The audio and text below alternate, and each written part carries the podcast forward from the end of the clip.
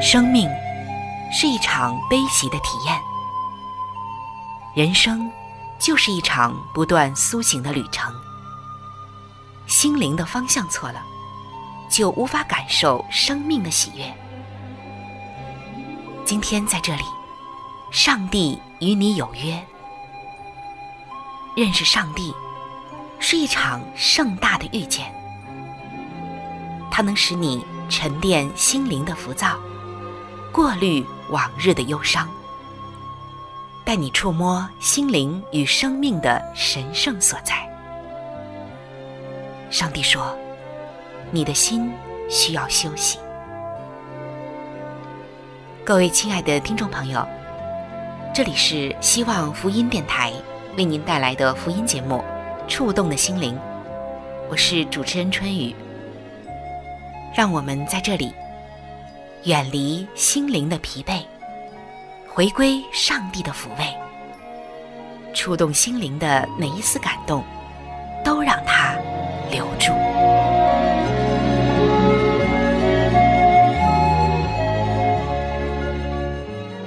各位亲爱的弟兄姐妹，平安！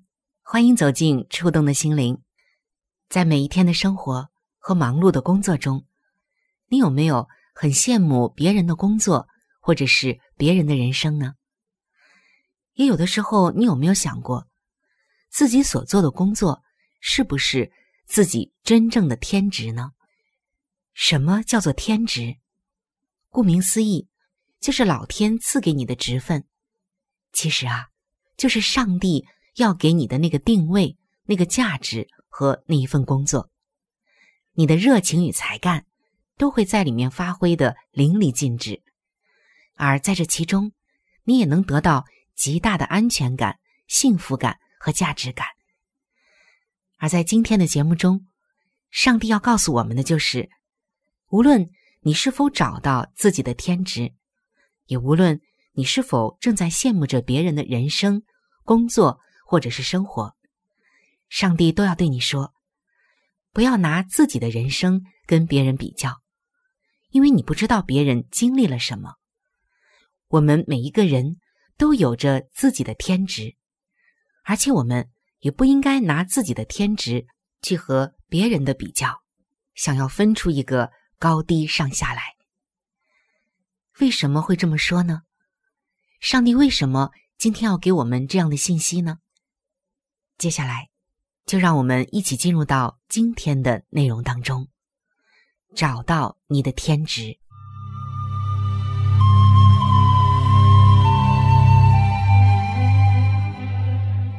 曾经有这样一个小女孩，在她年纪比较小，还正在读书的时候，她说她常常啊会逃避一种事情，什么事情呢？就是一些老师们让他们去做的事情。他说当时有一些老师会在一些特别的日子来指定他们做一些事，甚至啊希望他们未来呢也能做这个领域的事情。可是这个小女孩就觉得她不喜欢，而未来她也不想做这个领域的事情。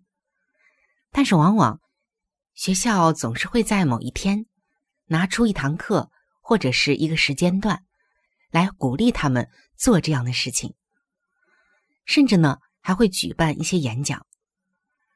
他说他很害怕那样的演讲，他常常都会躲在前排的小孩子背后。认为这样啊，老师就不会选中他。后来，当他长大，成为了一个基督徒之后，他也遇到了一个呼召的日子。他看到教会中有人呼召，呼召他们能够来做全职的传道人。而当时他非常的单纯，他的选项也很单纯，他就觉得，或者我选择上帝。或者我就选择世界。那时候的他就认为，彻底侍奉上帝的途径就是加入教会。而我们有很多的选择。而根据他所了解到的，他的同学们都没有人来领受这样的护照，大家都选择了普通的工作和生活。之后呢，结婚生子，也不一定每一个人都是这样的顺序。有的时候他会想，我们选择了世界而不是上帝，是不是表示我们选了次等的生命？我们没有选择天职和神圣的护照，而选择了世界的工作和职业，这算不算是选择了一种次等的生命呢？就不如教会全职的传道人呢？不如那些完全献身的人呢？有关于这一点。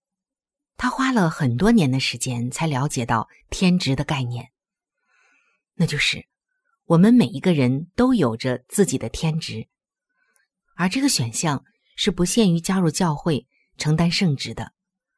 我们也不应该拿自己的天职和别人比较，总是要分出一个高低贵贱、上下等等。其实，上帝啊，希望我们能够明白，我们来到这个世界上。都不只是为了自己而活，我们都有着专属于自己的使命、任务、呼召，还有天职。有一位基督徒作家，在他的书里面就曾经解释过天职。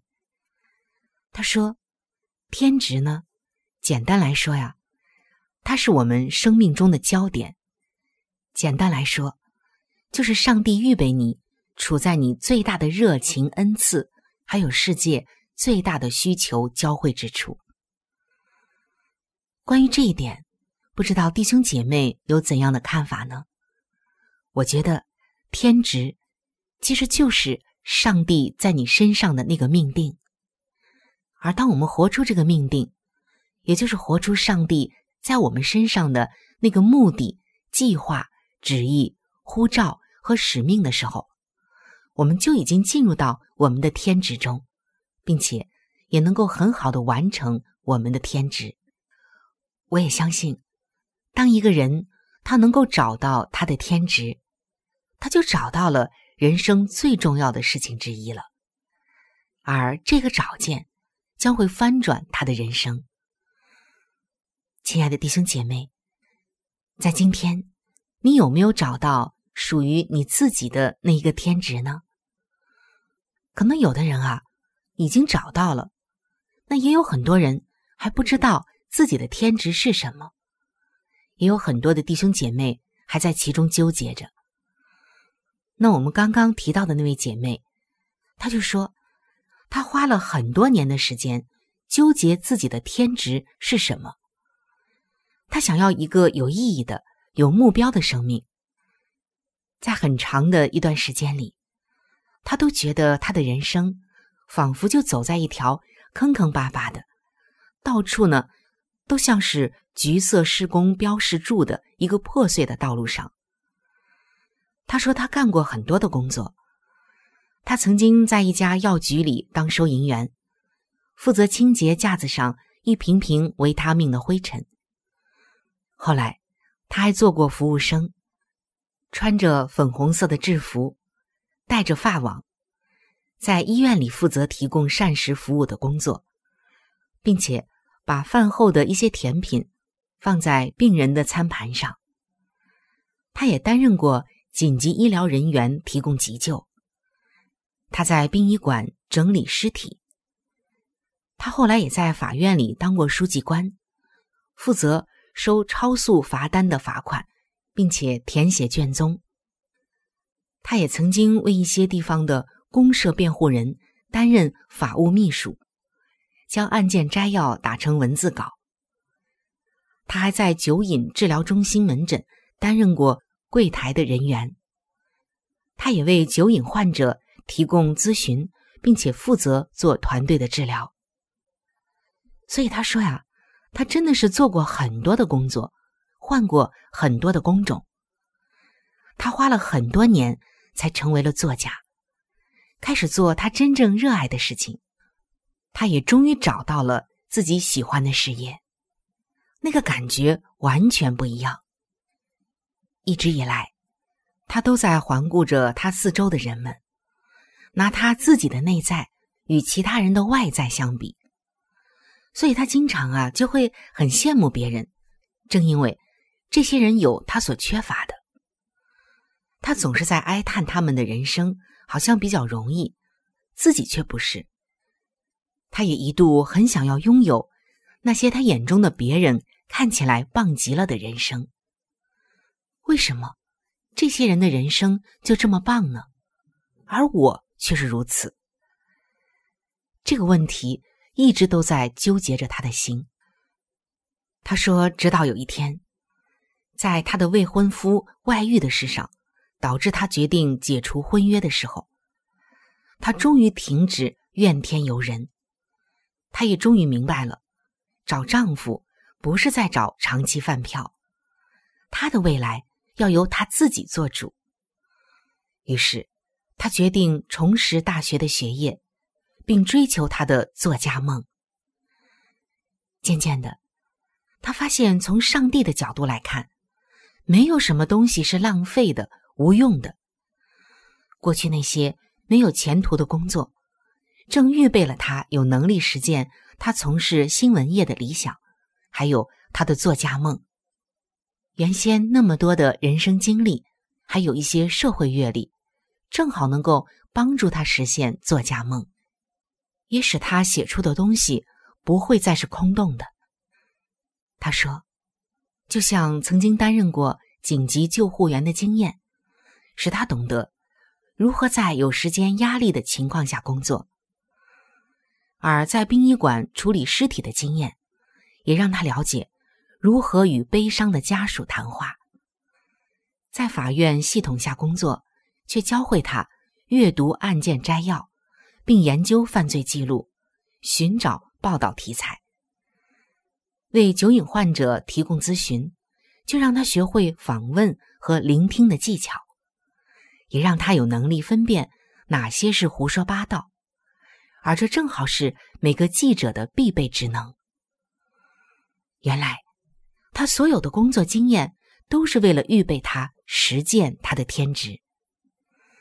他喜欢跟别人说：“我从哪一年开始就没有工作了，而是有人付钱让我写作，我只要写作就有钱可赚，而我的天职。”就是透过写作带给其他人启发，这是我最大的热情所在，与世界最大的需求交汇之处。我的文字可以让人感觉不那么孤单。亲爱的弟兄姐妹，我们看到这一位姐妹最终找到了她的天职，那是她最热爱的，是她的恩赐所在，同时。也是这个世界最大的需求所在，这几方面交汇在了一处。同时，这份工作也是他最为快乐的工作，幸福感最大的工作。亲爱的弟兄姐妹，让我们来思考一下：今天让你最快乐的是什么事情呢？这件事情与这个世界最深刻的渴望。有没有交集呢？这需要你自己探索，并且交出答案来。有许多不明白别人人生经历的人，总是会说：“哇，你真是幸运哦。”他真的很幸运吗？其实啊，这些都是上帝的恩典，而不是别人的幸运。更何况，你没有经历过别人的人生，你只是看到。他所拥有的一个面，甚至一个点，你并不能全面的知道成就他的是什么。所以，这就是我们开始所说的：别拿自己的人生跟别人比较，因为你不知道别人经历了什么。他的幸运，也许不是你眼中所看到的幸运，可能是百炼成钢，也可能是他以前那么多经历的造就而已。你也可以把你的人生与那些凌驾你之上的人做比较，并怨天尤人；也可以比较和你认为那些比你低下的人而觉得沾沾自喜。但你也可以专注在自己的身上，并怀着感恩的心情拥抱自己的天职。亲爱的弟兄姐妹，核心的问题来了：你在这个世上的天职是什么呢？你可以从事任何的职业，你可以当医生、律师、社工、市长、总统、专栏作家等等。但你为什么不找找自己的天职是什么呢？无论过去发生过什么事情，你怎么面对过往的经验才是最重要的。人生有的时候也像是在玩扑克牌，你无法选择你自己拿到什么牌，但完全可以决定要怎么玩下去。在电影《哈利波特：消失的密室》中，伟大的智者邓布利说了这样一句话：“我们的选择。”远比才能更能显示我们真实的自我。是的，有太多的时候，决定命运的是选择，而不是机遇。你的价值、你的重要性、你对这个世界的影响，都是由你自己决定的。你的才能、想法还有兴趣，就组合成了专属于你的天分。也就是说，我们说的天赋，天赋。就是上帝赋予你的才干，上帝赋予你的能力，你在他的眼中是独一无二的杰作。亲爱的弟兄姐妹，我们的天职其实就是向世界来展现你受造的目的，直到真的成功为止。而这个成功，是你在你的天职里，上帝助你成功。上帝是助力，而你选择了你的天职。另外，当我们羡慕别人的人生时，上帝要说：“不要尝试过别人的人生，我给你的人生同样精彩，是别人所没有的。这个世界不需要你成为德蕾莎修女、甘地、马丁路德、麦克乔丹。”或者是比尔盖茨，以及你羡慕的一些人。上帝在说，这个世界需要你做自己。在圣经传道书的三章十一节，这里写道：“上帝造万物，各按其时成为美好，又将永生安置在世人心里。然而，上帝从始至终的作为，人不能参透。”你听到了吗？上帝造万物，各按其时成为美好。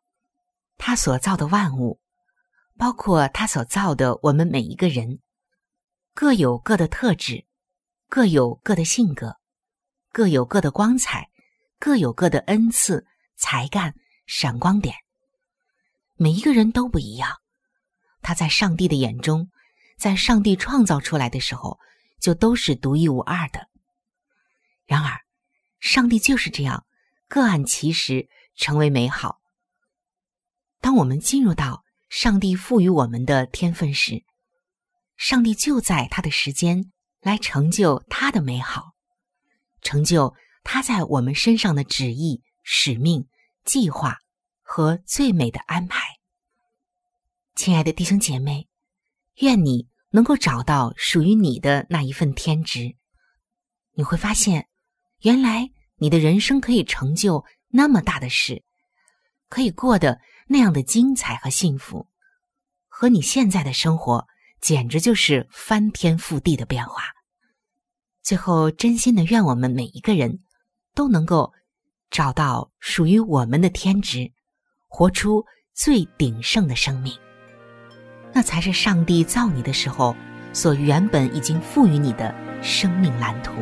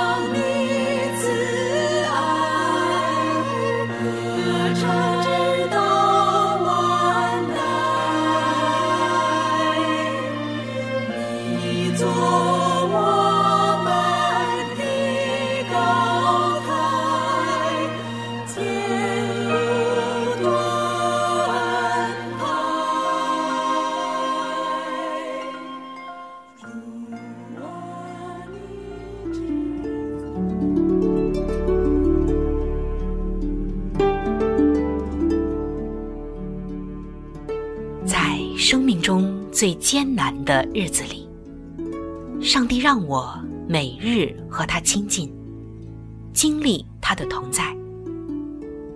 借着每日灵修，他使我走出了生命的低谷，一次又一次的，使我重新找回了新的生命和喜乐的泉源。上帝借着每日灵修，来证明他的同在。看顾和关怀，使我与他建立起更加亲密的关系。要想有健康的属灵光景，就需要每日与主同行。请您与我一同进入每日灵修。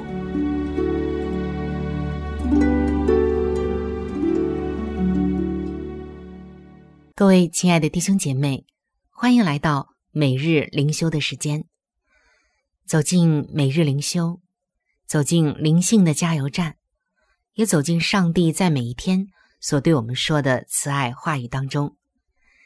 首先，让我们一起来分享今天每日灵修的主题经文，记载在新约圣经马太福音的五章四十八节。所以你们要完全，像你们的天赋完全一样。今天每日灵修的主题是恩典救赎。亲爱的弟兄姐妹，说到主耶稣的登山宝训，你的心中会把它放到什么样的一个地位上呢？有一位基督徒说，很多年以来啊，他都将登山宝训，就是马太福音的五到七章，看为人类行为的理想范本，是一个世人。永远也无法达到的标准。他后来也说：“我怎能错过其中的真意呢？”耶稣说这些话，并非要让我们灰心丧志，而是要向我们显明，他是一位什么样的上帝。为什么要爱仇敌呢？因为我们恩慈的天赋叫日头照好人，也叫歹人。为什么？要将财宝积存在天上呢，因为在天父那里，他会丰丰富富的赏赐给我们。为什么我们不需要为生活感到恐惧和担忧呢？因为上帝不仅仅将野地里的百合花和青草地都装饰美丽，他应许要看顾我们。那为什么要祷告呢？因为。连生养我们的父亲都会供应我们食物，我们的天父岂不将更美好的事物赏赐给那些求告他的人吗？耶稣的登山宝训不仅阐明我们应该努力达到上帝的理想，同时也在告诉我们，世上没有人可以达到这样的完美境界。在上帝面前，世人都一样。无论是杀人或发怒、奸淫或好色、偷盗或贪心，在上帝的眼中并没有区别。当我们意识到自己是无法自救的罪人，才会渴望寻求认识上帝。人类从起初绝对完美的世界堕落以后，唯有接受上帝满有恩典的救赎，我们才有指望。所以，今天，亲爱的弟兄姐妹们，让我们都来到主耶稣的脚前，向他祷告说：“主啊，我是一个罪人，需要你的赦免。我相信你死在十字架上，为我还清了罪债。”这是我永远都做不到的事。我谦卑接受你所赐的救恩，求你帮助我过讨你喜悦的生活。是的，唯有上帝才能够使罪人成为蒙恩的人。各位亲爱的朋友，我们今天的节目到这里就要向您说再见了。我真诚的邀请您。来认识这一位爱你的上帝，你的人生将会成为蒙福的人生。在我们这里，也为您预备了圣经，还有来帮助您来了解基督教信仰的资料，都是可以免费的赠送到您的手中的。如果您需要，或者是想和我联系的话，那我是非常的欢迎您能够写信，或者是发电邮给我。来信请寄。香港九龙尖沙咀山林道二六杠二八号，山是大山的山，林是树林的林。香港九龙尖沙咀山林道二六杠二八号，您写“春雨收”就可以了。春是春天的春，雨是雨水的雨。如果您想发电邮的话，请记我的个人邮箱。我的邮箱是 c h u n y u at v o h c 点 c n。我们的网址是三 w 点 x i w a n g r a d i o 点 o r g。我期待着您的来信，愿上帝的爱伴随您一生。我们下期节目再会。